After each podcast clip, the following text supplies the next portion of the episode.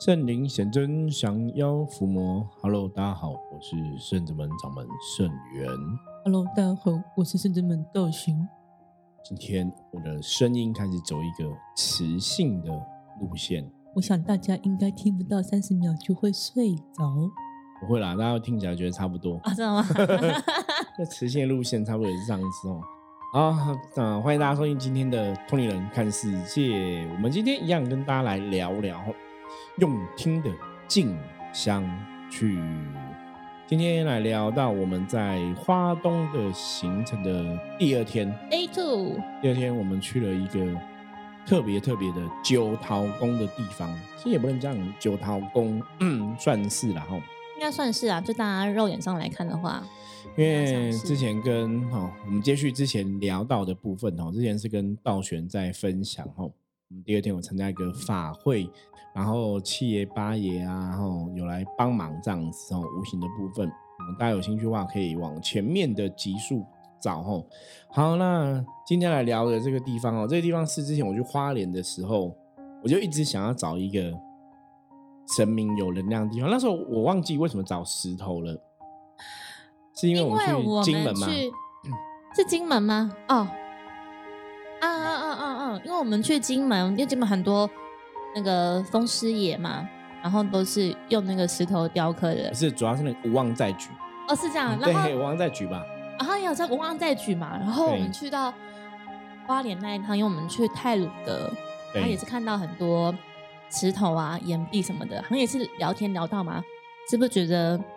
我们除了泰鲁阁之外，应该还有其他必须要去的地方？对，反正我就是上网 Google，那我已经有点忘记 Google 什么了。关键字对，图片好像是跳出来，金银还是什么的，关键是金银还是什么，反正他就看到个金山石银山这样子哦，就金银山神，所以就到了一个呃花莲的一个宫这样子哦。那这个宫很特别，它有一个很大很大很大的，它应该是珊瑚珊瑚，嗯它是那个石头上面有珊瑚礁的那个，呃，应该讲化石，嗯，所以那应该是从海里来的石头，对。就是很久以前它可能是在海里的，那先跟大家前情提要，就是我们去这个地方是我们在去年十二月底就有先师傅就先带我们几个几个人先去，有点像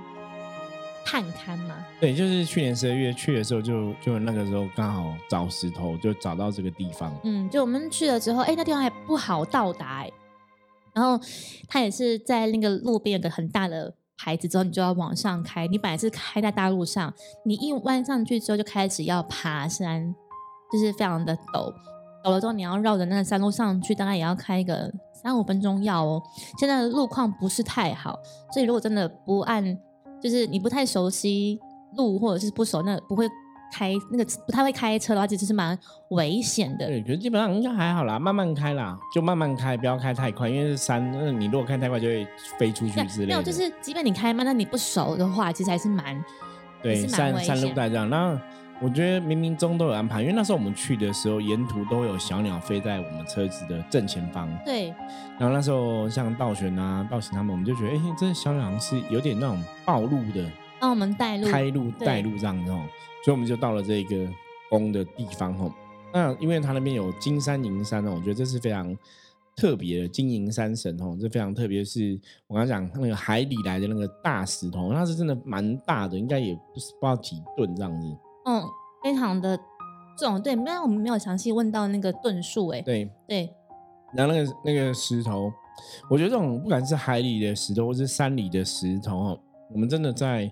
宗教灵修法门里面哦，也遇过蛮多这样的一个状况，就是会有人就是一样的这种石头嘛，然后他们就跟你讲说，呃那个他可能会看起来很像一个人的脸啊，或是之前我们在南部的法会也有那种石头，看起来像是一个菩萨的样子，嗯，其实那种都很神奇，都很神奇。而且像之前在南部看到的时候，有个菩萨样子，听说那个好像也是人家开价，好像三四十万还是五十万要买那个石头，那个主人也不想卖。我想说这种东西是可遇不可求啦，因为有个嗯真的你有钱也买不到。这个就有点像是我们圣真门的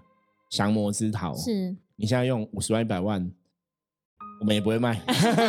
他到底想说会不会卖？因为那个是你有钱也买不到，因为那个就是名家雕刻，然后它的木头的材质材质好，它的纹路，嗯，就你大概觉得好像也是可以卖一下，可是你如果现在问我们圣真门来讲，就我大概也不会卖，那应该是我们那个正正派之宝哈，正派之宝，所以大家有兴趣可以来深圳门看一下深圳门的正派之宝哈，对，那个是也是有战斗过的桃子。那刚讲，其实，在那个这个冬天宫，这个石头应该也算是有战斗过的石头。对，因为它就是像一个人脸，然后左边的眼，你可以看到有两个眼睛，然后一个眼睛是就一个眼睛眼窝的样子，那另外一个眼睛就是好像被被划了一刀哈。嗯。那当然也有它很特别的一个故事哈。是。相传就是因为这个是后来有观音菩萨，就是神明的机身有来讲说这个石头的故事哦，就说这个石头可能以前是在。千几千三千年前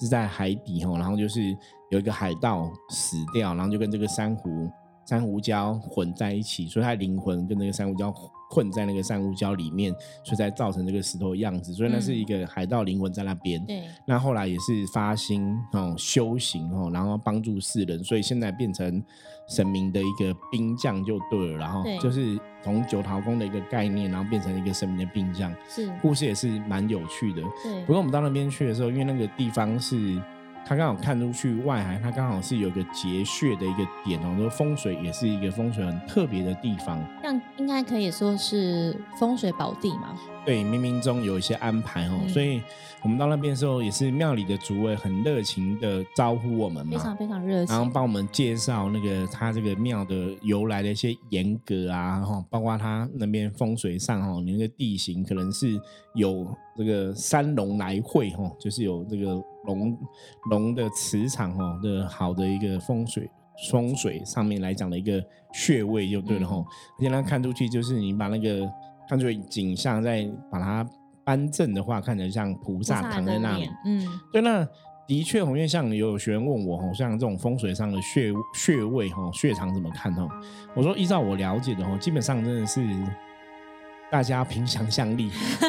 真的真的。我之前学风水，我们的老师带我们去看那个风水的部分，他也是这样子讲。他比方说，他说这个是什么一个什么什么穴位，是什么动物啊，或者怎样一个什么牛啊，还是什么一个神兽。然后我那时候在看，然后我我就问我的同学，我说你们看出来？他说嗯，我们真的看不出来，不知道为什么这是一个什么神兽。所以可能像我们那边在看那个穴位，就是哎。像我们就有学生觉得它很像一个金元宝，有，我觉得那个就真的有这个意涵，因为像让你觉得它像一个金元宝的时候，它其实就会有财的能量。然后有的觉得它就是像一个菩萨倒下来，我觉得那个也是哦，所以这是很特别的。那当然那边我们看就是，哎，人家这个庙或者这个神可以得到这个好的一个地理哦。也许冥冥中都有安排，安排。所以，我们那天到那边去的时候，整个互动的过程也都蛮法喜充满的。对，因为我们其实这一趟去的二十个，对于主委来说，我们真的是二十个年轻人。因为主委说他其实已经就是有一些年纪了，他本来在帮我们介绍严格的时候，他也告诉我们。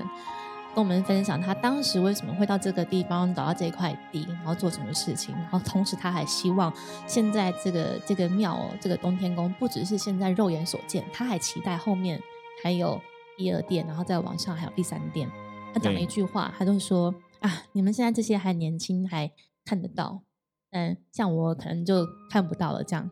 对，就是他有这样的一个心愿呐。对，我觉得这是一个非常非常值得大家学习的吼。嗯，因为通常你你当然会想要建这个庙，就是上面再盖第二殿或第三殿的这个庙，观音的庙啊，或者什么的庙这样子哦。其实重点就是因为他觉得这边既然是个风水宝地，也许这个这块风水宝地这个庙有它的使命要去完成。对，所以。呃，以前早期坦白讲，我都会觉得台湾庙那么多，到底为什么那么庙庙那么多？哈，我我觉得这是非常理性的一种看法，就就是只是纯理性哦。因为大多数我真的记得，就是或是你是很铁齿的人都会这样想，说台湾庙那么多，三步一小庙，五步一大庙，哈。就是庙这么多，到底要干嘛哈？然后盖这些庙，劳民伤财，花那么多钱，那每庙都要很多钱啊，金碧辉煌什么？我以前我以前没有信仰的时候，就是没有那么，其实还是会跟妈妈拜菩萨嘛，可是没有那么真的了解。我那时候也会这样想，对啊，为什么要那么多庙？那后来慢慢接触修行之后，我就觉得，哎，其实庙还是有它的道理。有，哦，因为这个地方如果它是一个磁场好的地方、风水好的地方，或者我们讲能量好的地方，你的确在那个地方会开心，对，你会觉得你有个正能量被加持，或是发喜充满，这种东西很有玄、啊。你有问题的时候，你可以到庙宇里面求神帮忙。对，或者只是去走走放松一下，都真的有它的一个道理吼。对，所以它如果一个这个庙，当然我们讲的是就是比较好的庙宇嘛吼。如果这个好的庙宇，它真的能量好、磁场好，其实对大家来讲是加分的。嗯，那庙宇当然它会有它支持的信徒或信众嘛，所以这个信徒信众在这边，如果说哎这个庙宇也是 OK 的，大家来这边开心，那信徒在信众在这边，因为有信仰，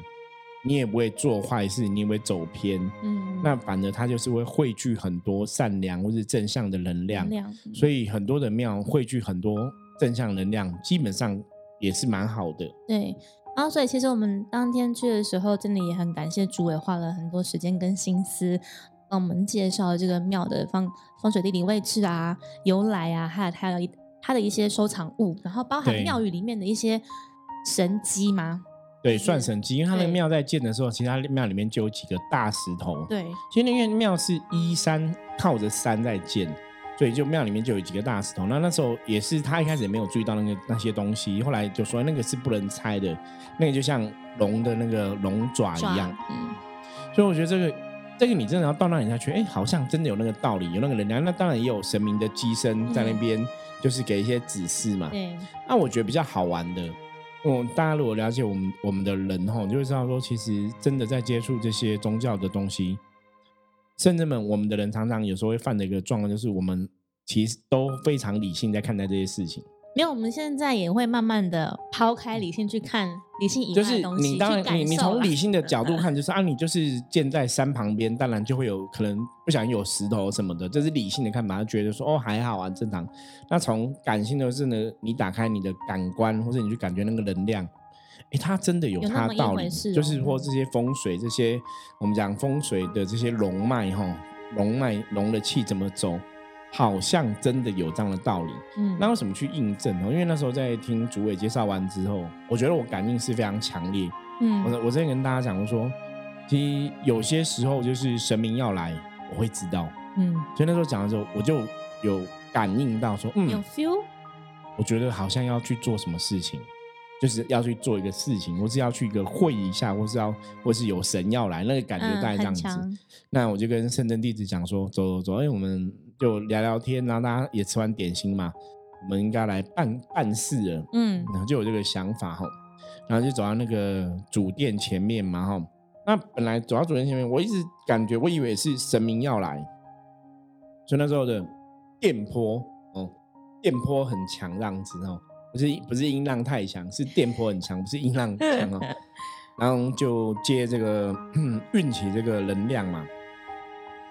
那一开始在运能量的时候，本来想说应该是会不会很电，就呃应该讲会觉得会很激烈。本来一开始运能量在想说会过于激烈、激动这样的，后来觉得哎、好像也还好。可是那个磁场其实是很电的，所以在当下就是哎、有感应到这种无形世界的神佛的能量出现。然后后来确认就是哎、是我自己灵性的能量彰显哦。然后就讲了一些事情，这样子哦，跟这个庙有关的一些状况啊，然后有一些一些嗯事情的分享。我觉得这个的经验对师傅来说是很特别，之外，对于我们圣人弟子来说也是很特别的，就是不太常会这样子见到。那时候师傅就是开口讲七字仔，讲第一句话的时候，他就问说有没有文笔，这样我们马上就伸出纸跟笔来写。那通常神明降价或是我们本灵在讲，通常都是讲台语，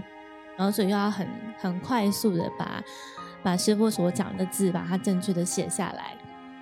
那这也很感谢妙方人员也一同协助，就是做那个师傅讲话的记录，还有翻译，这样我们就一起完成了师傅所讲的这些题字，再把它写成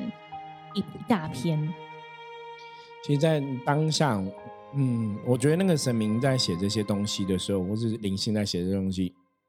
也是无形中去印证妙方的一些看法。嗯。那一方面，当然我觉得更多是让我们自己圣正门的人可以去了解说，哎，这些妙方介绍一些缘由，包括风水啊，包括一些能量的哈这个连接啊哈，或者像龙爪这个连接，嗯，好像真的有这么一回事，对，而不是说只是妙方人为的哈，人自己这样子想，或是人自己这样讲。所以那天去那边的时候，对我来讲最大的收获就是，也是让我们就知道说，哇，原来宇宙之间，或是我们讲这个大自然之间。冥冥中真的很多的东西是有它的道理的，嗯，因为妙方在跟我们分享那些呃一些神迹的状况的时候，他也是说这也是有经过可能呃千岁哈，就王爷千岁的这个印证哦的机身神明降在机身上面，然后就是也有去给一些说明，所以你当然听人家讲是一回事嘛，跟我们自己感应到然后讲出来了，其实跟别人讲的东西是一样的，嗯。我就会觉得说，哇，真的无形世界很多东西你不能铁齿，你要打开心去感受这些的东西，这些的神明的无形之间的安排或是布局哦，怎么会从个大石头变九桃宫，然后变成他们的啊千岁王爷的一个护法，那包括它里面的一些，包括它的龙柱哈，因为它龙柱等于有长植物这样子，像龙的鳞片一样，它的龙柱是由两棵树的树干所所。排对，那个也不是刻意去弄，就是你种树，它就变成这样子。对，很多东西不是他刻意说哦，这我种两棵树就要当龙柱。他说他一开始也没有这种想法，只是说冥冥中你弄好之后，然后这个庙的门开好之后，他就刚好那两个柱子变在正前方这样子。对，所以像师傅就是讲了这些话之后，当然是马上在请所有的学生们，甚至是靠近来一起听。这样，我觉得对我们大家来说是一个很。很殊胜的收获啊！别人是透过这样子的一个，有时候讲的是你机会教育嘛，或者你到了之后，你才办法去学习跟学到，因为有点像是对你就是真的去，我们一同来见证，确实这个庙的一路曾经走过的这些神迹。刚刚说的那个门啊，然后包括它的龙柱，真的上面攀了很多植物，还有它的庙里面一些地方是石头，其实它代表是龙爪的意思。然后还有它，它这个庙未来还想要做更多的发展性。其实神明要让我们知道，是透过这个地方让我们去明白它的历史之外，然后另外一个也是透过这种方式让我们去做教，算是教化嘛的这种用意。应该讲说教化的部分是让我们去了解说。无形世界中很多东西真的有它的道理，或是无形世界中所谓的神佛，它好像真的是存在的吼。这些东西的安排，冥冥中的安排吼，你如果真的静心去看，你会相信说，嗯，应该真的有神。嗯，那包括我们自己的出来去跟这边的能量共振嘛，然后也去印证这边的一个说法。我觉得这是比较悬的地方啦，嗯，因为站在我们自己的理性的角度上，你也没有必要说哦，我降一个灵价，然后在这边跟你呼应你的庙里的神机什么的，或是说哦，我我降个灵价去跟我的学生弟子讲什么道理，就是以人的逻辑来讲，我会觉得不需要这样做，就是你就是去体会跟感受。可是以无形世界的法门来讲，我的确是感觉到很强的能量，我们必须要去做一些什么事情，嗯。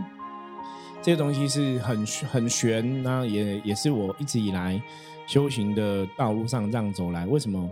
常常会跟大家讲说，这种修行的东西，真的你只能自己体会，你没有经历过，你没有接触过，或是你没有来当场参与，你可能听我们这样子 p 开始分享，大家觉得哦，好像很神奇，好像是很奇妙的事情。可是跟你真的来，我觉得那个感动或是感受能量。大概差了十万八千里，但我们还是很尽可能的可以把我们镜像的收获啊、感动啊、点点滴滴，透过录音的方式，可以把这样子的心里面的感觉嘛分享给大家。对，那我。那天一个最重要的，当然就是这个主委介绍的部分哦。嗯，那因为在听主委介绍之后，你也知道说这间宫庙它可能不是一个像主委像我们一样是有接触灵修的，或是会灵动的，就它不是这样一个身份。可是因为这边是他的，他以前他自己的地啊，他自己买的这个房子在这里嘛，哈，嗯，所以他就要介绍那个渊由、缘由这些东西怎么来的，然后什么这个东西，那这个东西。怎么再去经过他自己有拜拜的走的一些庙宇的神明来认证印证这个事情跟道理？那个刚刚说那个石头嘛，珊瑚礁，它本来其实只是一个石头，然后到后来真的比秉了那个花莲的保安宫的玉皇上帝之后获得谕旨，他才被封神。才变成叫金银山神这样。对，就是都有它的一个缘由的发展。嗯，那最重要当然是这个主委他在分享这个过程中，你可以感觉到信仰这一件事情哦，嗯，就是一个人真的很相信他的神，他对信仰是很有信心的，那个讲话出来真的是不一样。对，我觉得在这个在这间宫庙当中，我觉得大家除了被就是有形的那个石头，然后还有刚刚说那个穴位嘛，看到了可能有菩萨的样子啊，或者是元宝。就被那个氛围所感动之外，我觉得最大的感动跟收获就是主委跟我们分享的那一份心情。因为他在讲的时候，大家都知道，对我们刚刚说嘛，在他眼里，我们真的是算是很年轻的一群，是年轻的后辈，但他还是很热情的招待，然后告诉我们他怎么样做到现在。不能说他成就了这一切，就是他怎么样，就是一花一树木，然后完成了目前我们肉眼所见的这个。这个地方，他就跟我们讲哦，在这个过程当中，那我们听听他跟我们分享了大概三四十分钟，然后是很有流程的，就是带我们走。他说他以前其实也没有这样做，但他后来发现不行，他觉得他必须要把这个地方的好跟讲历史嘛，你要知道有现在一定有过去，为什么会成就今天这样？他想要把这样子的故事带给大家，告诉大家，所以他用了很多。道具也好，或者是图像也好，让大家知道说，确实他是陪着，就是就像他陪着神明或陪着石头这样，石头公这些神这样一起走过，然后到今天的那个局面。然后刚说会很感动，是因为他还是有很多愿景，即便他今天已经到那个岁数，但他的那个热情或那个心虔诚的心是不会不会熄灭的，反而是他想要去做到他能够做的那一天为止，这样。所以这个是今天跟大家分享一个最主要的重点，嗯，就是说，如果你对你的你喜欢的东西，或是你真的为他奉献你的生命的东西，你是有一个很大的热忱在，我觉得那个心也会去感动别人。有，所以像我们那天在听他分享哦，他在介绍这个庙宇的一些严格啊，然后一些发展的时候，因为当然这个庙宇也才刚开始嘛，哈，慢慢的他有很多很多的不同的规划。可是你在听他在讲这些分享严格的时候，你就知道说，他的确对他的神明那个信仰是非常的虔诚，嗯，然后也是非常热爱去跟别人分享，说他在信仰上面，也许他有一些很神奇的体验收获。那也希望大家在这边也可以同样得到神明的庇佑。我觉得是那个热忱呐，对，那个热忱跟虔诚是让我们很感动的。那种感觉其实就是很很单纯的、很单纯的、很美好，就像一个小朋友他。手上有一个他很喜欢的玩具，他就会逢人都想要跟大家说：“你看，这是我的恐龙。”对，你看这个是我的恐龙，它很厉害吧？怎么样？怎么样？他会很，他不会觉得我跟你讲了之后你要回报我什么，而是我想要跟你分享。造型提到一个重点，就是当场你也会很清楚知道说：“哎，他现在跟你讲这些东西或是什么的，他那个出发心真的是在分享，而不是说我好跟你讲这些东西，我可以从你身上捞到什么好处或可以得到什么东西。”就我常常讲说。人呢，当你是真诚待待人的时候，对待他人的时候，别人一定会有所感受。跟你是抱着心机在跟别人相处的时候，那个感觉是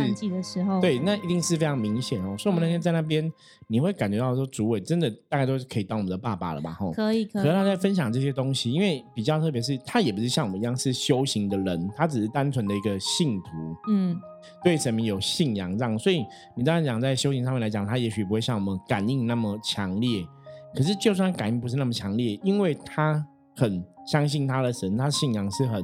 虔诚，或是他在建这个庙宇的过程，他还是抱持着一个无私的一个奉献的心态。我觉得这才是值得大家学习的地方，因为是他是这样子，所以冥冥中也会有龙天护法。或者我们讲也会有众神来互相支持。是啊，就是他做的这些事情，真的是你讲说他要为了什么？其实没有，因为最花最多时间的也是他，花最多金钱的也是他。那他就是想要成就这一这一片山山头嘛？对，就是想要盖除了第一店之外，还要再往上盖第二店、第三店，其实是想要留给未来在这边的，算是民众也好，或者是台湾的人民也好。对，那当然我们讲好山好水。